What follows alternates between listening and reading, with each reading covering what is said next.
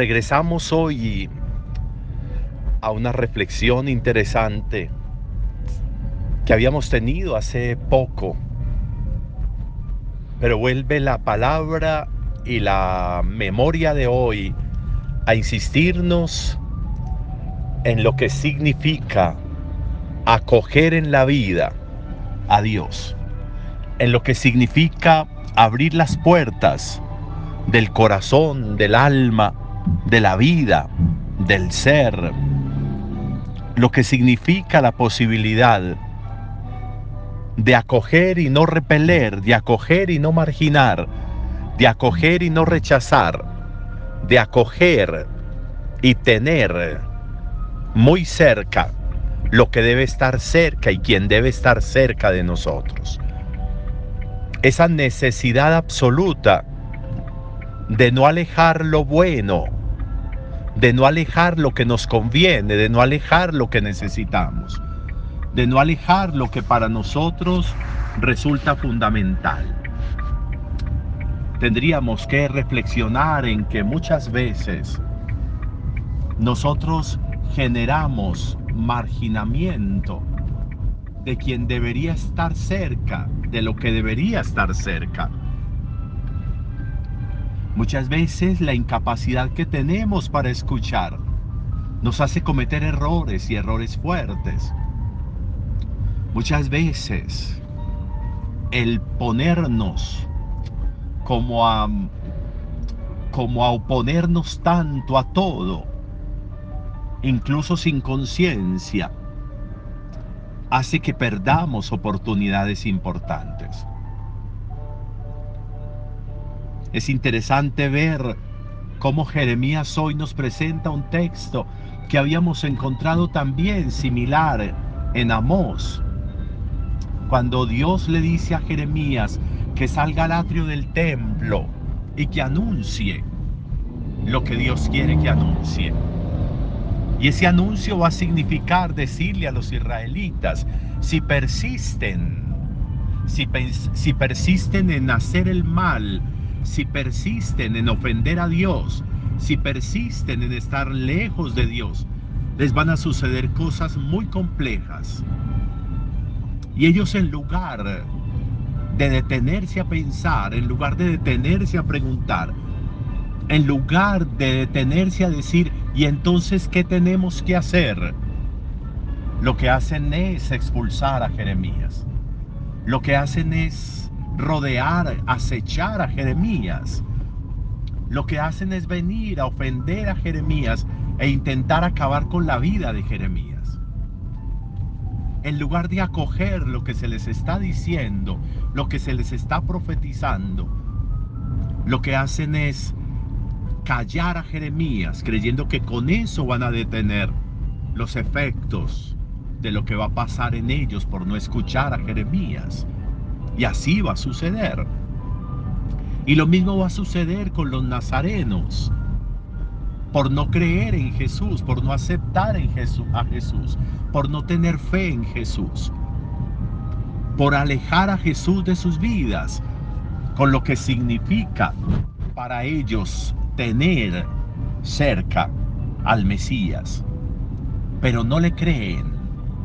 Y entonces se van a privar de que como termina el relato de hoy, Jesús no vaya a poder hacer en ellos muchas cosas importantes, no vaya a hacer en ellos muchas obras maravillosas, prodigiosas, por su falta de fe. ¿Y por qué es interesante esos dos textos en la confrontación de hoy? Pues porque hoy celebramos a Santa Marta, a la que hace varios domingos meditamos en ella. Cuando Abraham acogió a Dios, cuando Abraham acogió a Dios en su tienda y todo lo maravilloso que sucedió. Y también ese día leíamos el Evangelio de Santa Marta cómo Jesús llega a Betania y Marta lo acoge en su casa, lo recibe en su casa y se desvive por atenderlo, se dedica a atenderlo, a hacer una cosa, a hacer la otra, corriendo para atender bien a Jesús. Miren, qué interesante lograr ver, visualizar en esos dos primeros textos opuestos, Jeremías y Mateo, y lo que sucede con Marta. Y cómo Marta va a encontrar en la cercanía con Jesús posibilidades muy grandes.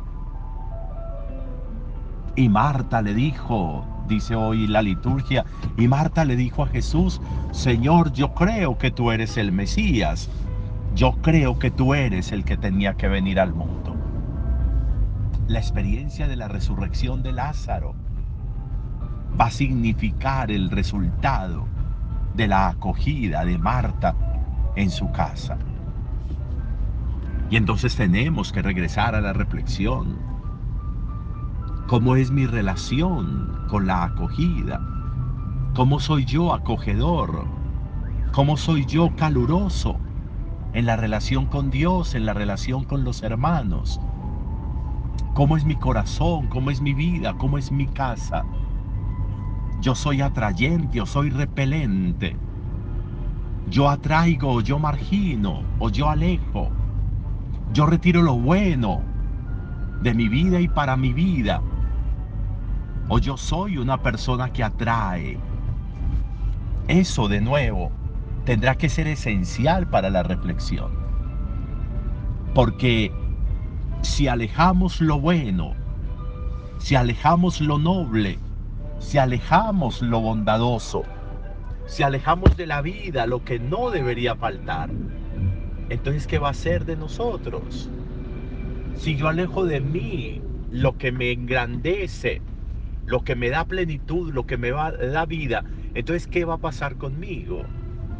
si yo alejo de mí lo conveniente, si yo alejo de mí lo que me da serenidad y bienestar, si yo alejo de mí lo que me da luz para mi camino, si yo alejo de mí la bondad y la misericordia de Dios, entonces ¿qué va a pasar conmigo? ¿Qué va a pasar con mi vida? Tendríamos que meditar en torno a eso hoy también. ¿Cómo soy yo en relación con atraer, con acoger, con ser caluroso, con valorar, con tener cerca lo bueno, lo noble, lo justo, lo necesario, lo valioso, lo que me hace crecer. Marta lo entendió. Los nazarenos y el pueblo de Israel no lo entendieron. ¿De qué lado estamos? ¿En qué parte estamos? Buen día para todos.